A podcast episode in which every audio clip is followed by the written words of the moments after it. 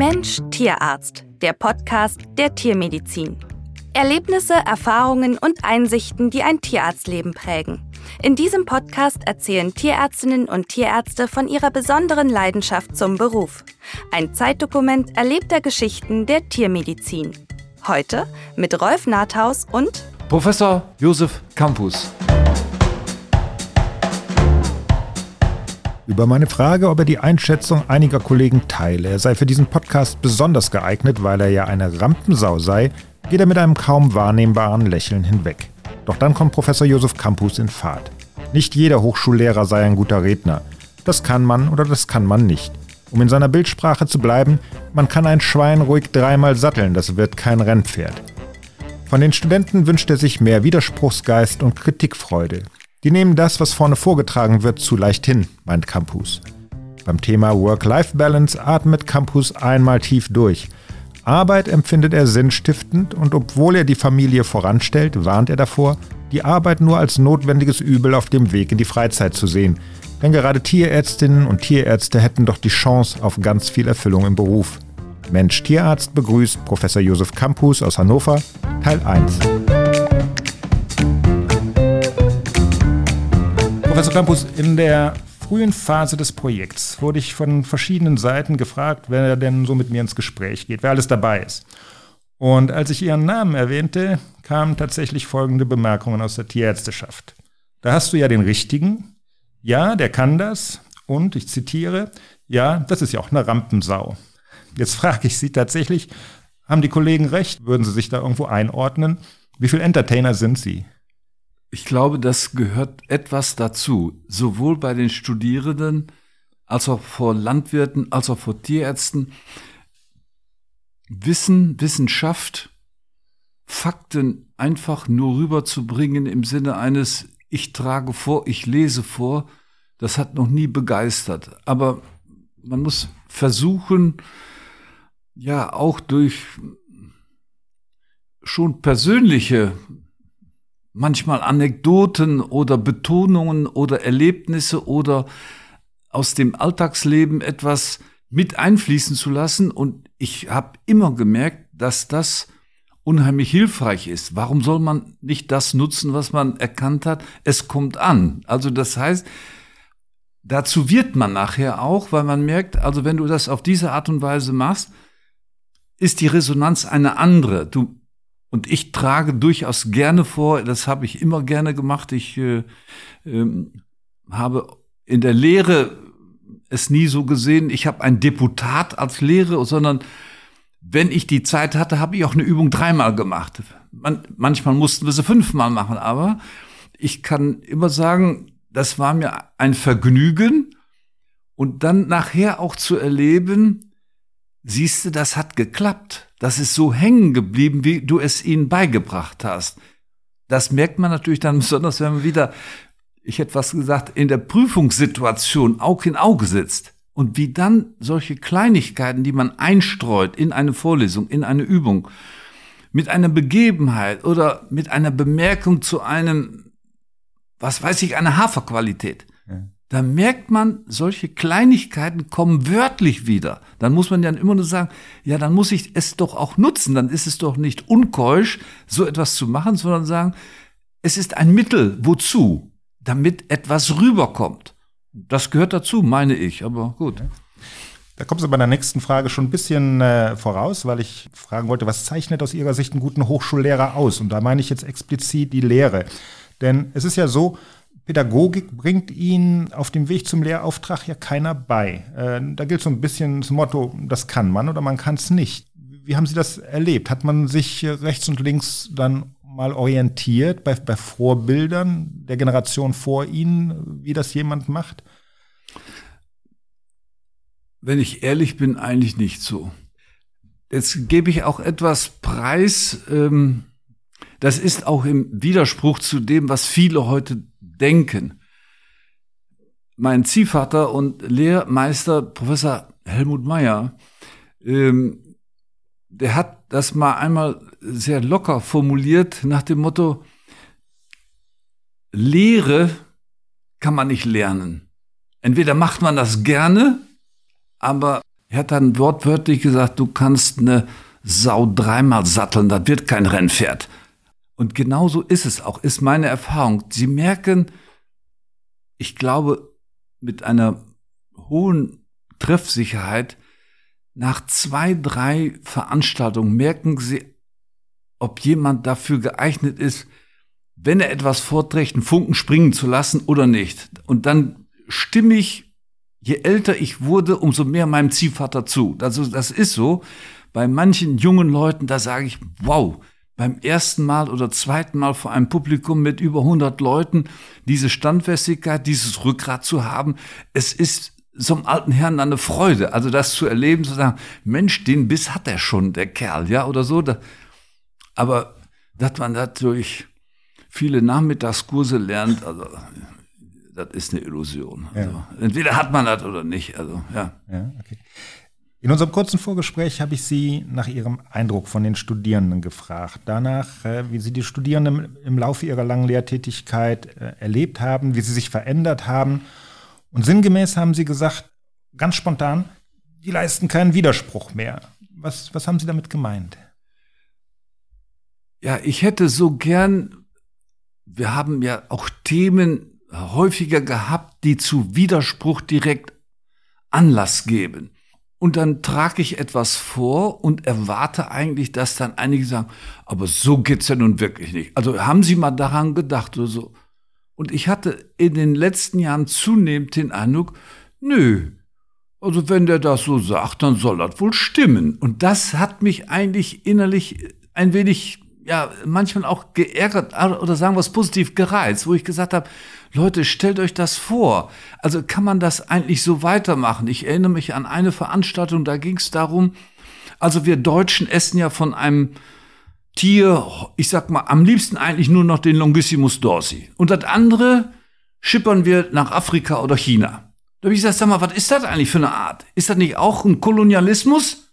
Wo geht das denn hin? Also allgemein muss man nur sagen, das, was wir hier erzeugen, wird hier verwertet, aber ich kann doch nicht so einen ganzen Teil der Menschheit ansehen, als wenn die noch unsere Knochen fressen. So. Und dann habe ich das so auf den Punkt gebracht und dann merkt man, ja, man muss sie manchmal vielleicht erstmal dahin führen, auch zu sagen, das kann man so sehen. Und dann hat die Seite zwei Medaillen wie meistens. Und diesen Widerspruch habe ich eigentlich weniger erlebt, als ich es mir gewünscht hätte, wo man einfach sagt, Mensch, das sollten die doch mal, äh, ja, besonders kritisch sehen als junge Generation oder fragen, können wir das so weitermachen oder so? Und das war, anderen mag es anders gegangen sein, aber ich habe wirklich häufig, ich habe es ja auch sogar manchmal dann den Studierenden gesagt, also demnächst komme ich und erzähle, ja, euer Leben ist am Ende. Ich habe mir das so überlegt, dann haben die alle zustimmend genickt. Und dann habe ich gesagt, sag mal, kann das angehen? Alles so junge Leute und die sagen, ja, wenn der alte Herr das sagt, dann soll das wohl stimmen. Und das meinte ich eigentlich. Ja. Auch so ein bisschen vielleicht die Einschätzung, dass äh, jüngeren Studierenden mit, ne, mit zu viel Ehrfurcht dann in eine Hochschulumgebung kommen und denken, was, was hier gelehrt wird, das ist schon ganz viel sicheres Wissen, obwohl man mit fortschreitendem Alter weiß, da ist ganz viel unsicheres Wissen noch bei. Also mir geht es anlässlich von Kongressen oft so. Da bin ich beeindruckt, wenn sehr erfahrene Kollegen nach einem Vortrag scheinbar simple Fragen stellen, von denen ich eigentlich immer dachte, die Antwort ist längst bereits bekannt. Und das macht mir deutlich, dass unser Wissen eben zu vielen Sachverhalten nur in Teilen sicher ist und man tatsächlich mehr Nachfragen oder Infrage äh, stellen sollte. War, war Ihre Generation, Ihre, Ihre äh, Ihre Studentengeneration damals, waren die, waren die anders? Waren Sie damals anders? Auf jeden Fall viel politischer. In jeder Frage. Ich meine, es ist, ich habe angefangen zu studieren 1970. Gar nicht so weit weg von den 68ern. Und da herrschte auch an den Hochschulen insgesamt ein etwas anderes Klima, was den politischen Raum auch durchaus verlassen konnte. Das ging bis ins Private oder so. Ich sag mal, das war eine, eher eine kritischere Generation vielleicht. Von außen getrieben, weiß ich nicht. Oder ähm, ich meine, überlegen Sie das, ich kann es ja auch nur vergleichen mit anderen Entwicklungen, die wir in der Gesellschaft sehen. überlegen Sie mal, wie viel vernünftige, tolle politische Magazine wir in den 80er Jahren noch hatten, die alle um, ich sag mal, 8 Uhr, Viertel nach acht im Fernsehen liefen. Davon ist doch nichts geblieben. Davon ist nichts geblieben. Das heißt, das macht man so um 9 Uhr, 10 Uhr, am, am liebsten Mitternacht. Und anscheinend sind doch die meisten damit sehr zufrieden. Die Einschaltquoten sind bei den Krimis am höchsten, aber nicht bei, ich sag mal, solche Sendungen, wir fallen mir da ein. Äh, Report München seinerzeit schon früh oder Panorama und solche Sendungen. Ähm, wie hieß das noch? ZDF. Spezial hier, Richard Löwenthal und so weiter. Das waren doch Sendungen, die liefen zur besten Tageszeit und da unterhielt man sich einen anderen Morgen noch drüber, was der Gerd Löwenthal da wieder für erzählt hat. Da ist ein Schwarzer, der wirft im Keller Schatten und so weiter. Davon ist ja nichts geblieben. Das ist der flachen Unterhaltung gewichen. Ja, ja in großen ja. Teilen. Also äh, vielleicht sehe ich es auch zu schwarz, aber es ist schon, da ist schon eine Entwicklung drin, ja. Sie haben nun nicht nur Veterinärmedizin, sondern im Vorfeld auch Landwirtschaft studiert und nicht nur das, auch aufgewachsen sind Sie auf einem landwirtschaftlichen Betrieb. Mögen Sie uns kurz ein bisschen einen Eindruck geben, was das für ein Betrieb war und in, in welchem Umfeld Sie groß geworden sind? Ja, jetzt oute ich mich, aber ich, ich schäme mich auch gar nicht. Ähm, es ist ein typischer, in der damaligen Zeit, ein typischer Familienbetrieb im Münsterland. Äh, das waren immer Betriebe so rund um die 25 Hektar. Und äh, diese Betriebe, denen ging es durchaus ganz gut, auch finanziell gesehen. Sie mussten sich nur bewegen. In Klammern, da musste Tierproduktion stattfinden. Das heißt, das war für uns, in Klammern, der beste Boden bei uns hatte 22 Bodenpunkte. Da kannst du nicht viel mitmachen. Wenn du aber vom, das Geld kommt aus dem Stall. Das war also unsere Idee oder das war das, womit wir groß geworden sind. Und ähm, die Lebensmittel, die wir damals erzeugt hatten, hatten ja vor allem im Vergleich einen unheimlichen Wert. Ich sag das jetzt einfach mal so. Wir waren eine Familie mit neun Kindern. Der ganze Kuhbestand waren zehn Kühe. In Klammern, da gehörten natürlich noch Schweine zu, Pasaunen, Bamastschweine und so weiter. Aber dass eine so große Familie von so wenigen Tieren leben konnte, überlegen Sie das mal auf die heutigen Bedingungen umgemünzt, was dann ein Liter Milch wert war oder wert sein musste, damit so viele satt werden konnten. Und wir fühlten uns nicht arm. Wer sich bewegte, dem ging es ganz gut. Der musste nur mal morgens früh sein und abends vielleicht auch mal länger. Ne? Nun haben ja schon seit vielen Jahren nur noch wenige Studierende einen ganz unmittelbaren Bezug äh, zur Landwirtschaft. Und ist diese Entwicklung mitverantwortlich ein bisschen für die Probleme in der Nutztierpraxis Nachwuchs zu finden oder ist das wirklich viel zu eindimensional äh, gedacht? Sicher spielen mehrere Faktoren da eine Rolle. Also ich habe unter meinen vielen Doktorandinnen und Doktoranden eigentlich die Erfahrung gemacht, ähm, noch wichtiger als diese Herkunft vom landwirtschaftlichen Betrieb, das vereinfacht vieles, das gebe ich gerne zu, ist aber wirklich so eine, ja, wie soll ich das nennen? So eine Passion fürs Tier. Also da hat man Spaß dran oder das ist auch heute noch so, ich sag mal, so ein Eintassküken oder so eine ganze kleine Horde von Eintassküken in so eine frische Einstreu in einem Stall zu setzen, das macht mir heute noch Freude. Das ist einfach, ja. Und diese Freude, die ist letztlich wichtiger, als äh, jetzt zu wissen, also äh, hat der Bauer jetzt einen NPK-Dünger oder nur einen N-Dünger oder so. Also da muss man das auch ein bisschen gewichten. Also ich glaube nicht, dass man in der Landwirtschaft groß geworden sein muss. Es erleichtert vieles vom Denken her oder ich sag mal, äh, einen Landwirt zu verstehen oder Informationen aus dem Umfeld aufzunehmen im Sinne von Anamnese. Wenn man selbst alle dieses Mal gemacht hat oder darin groß geworden ist, das ist ja so viel einfacher. Und das müssen die alles erst lernen. Und äh, aber ich sage immer noch, das ist nicht so wichtig wie so diese Freude daran, ähm, ja, im Umgang mit den Tieren oder am Tier was zu machen oder dann äh, ist da noch eine bessere Leistung und noch weniger Verluste und so etwas. Das muss einem innerlich Freude machen. Ja, und die gibt es auch eben unabhängig von der Herkunft. Und die gibt es wirklich äh, in großer Zahl auch noch.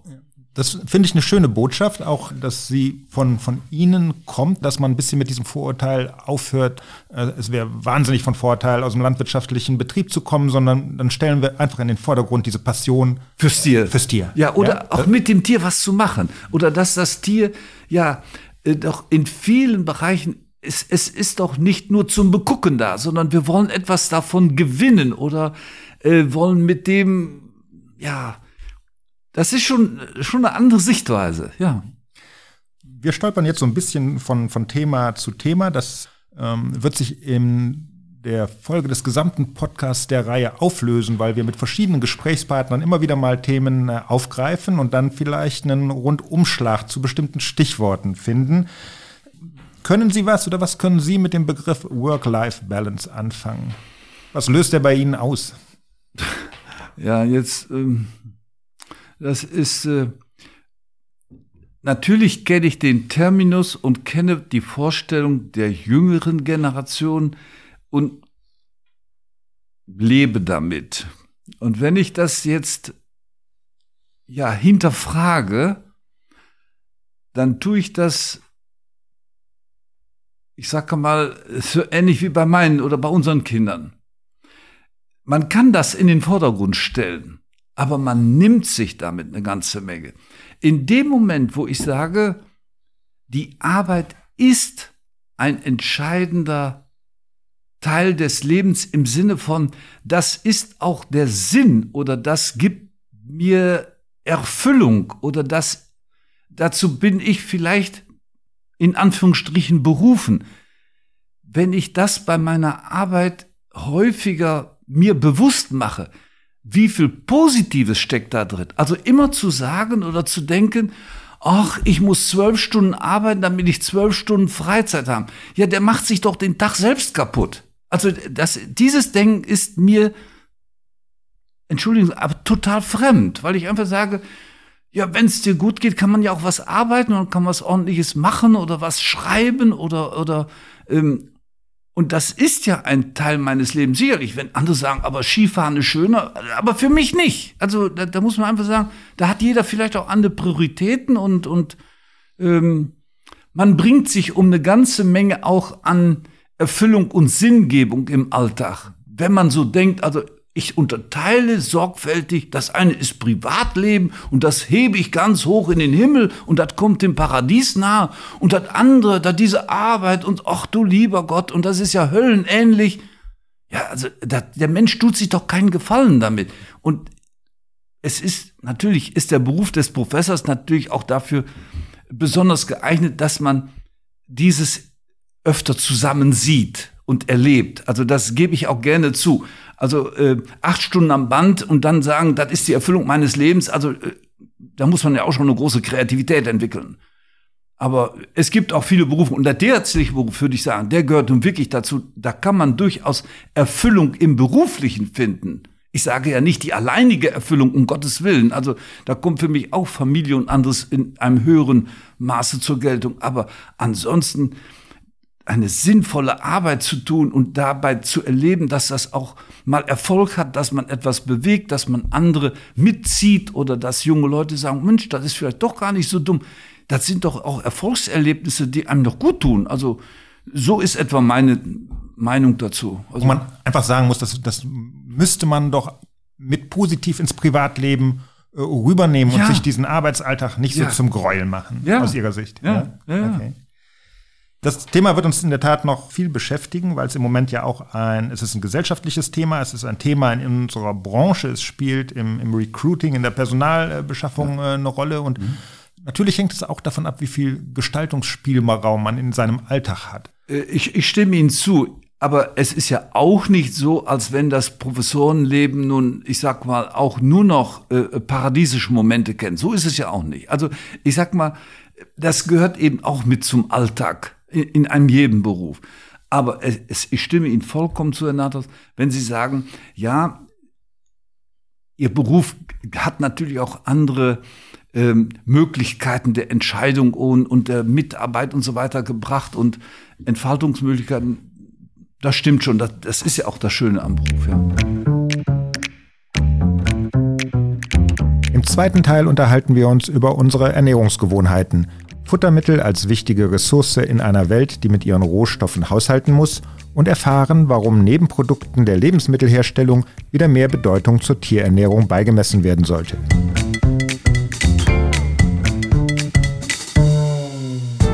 Das war Mensch Tierarzt, der Podcast der Tiermedizin. Idee von Rolf Nathaus und Jörg Held. Mensch Tierarzt ist eine Produktion von vetfokus.de und wir sind tierarzt.de. Alle Podcast-Folgen und mehr Hintergrundinformationen zu den Gesprächspartnern und Themen finden Sie online unter mensch-tierarzt.de.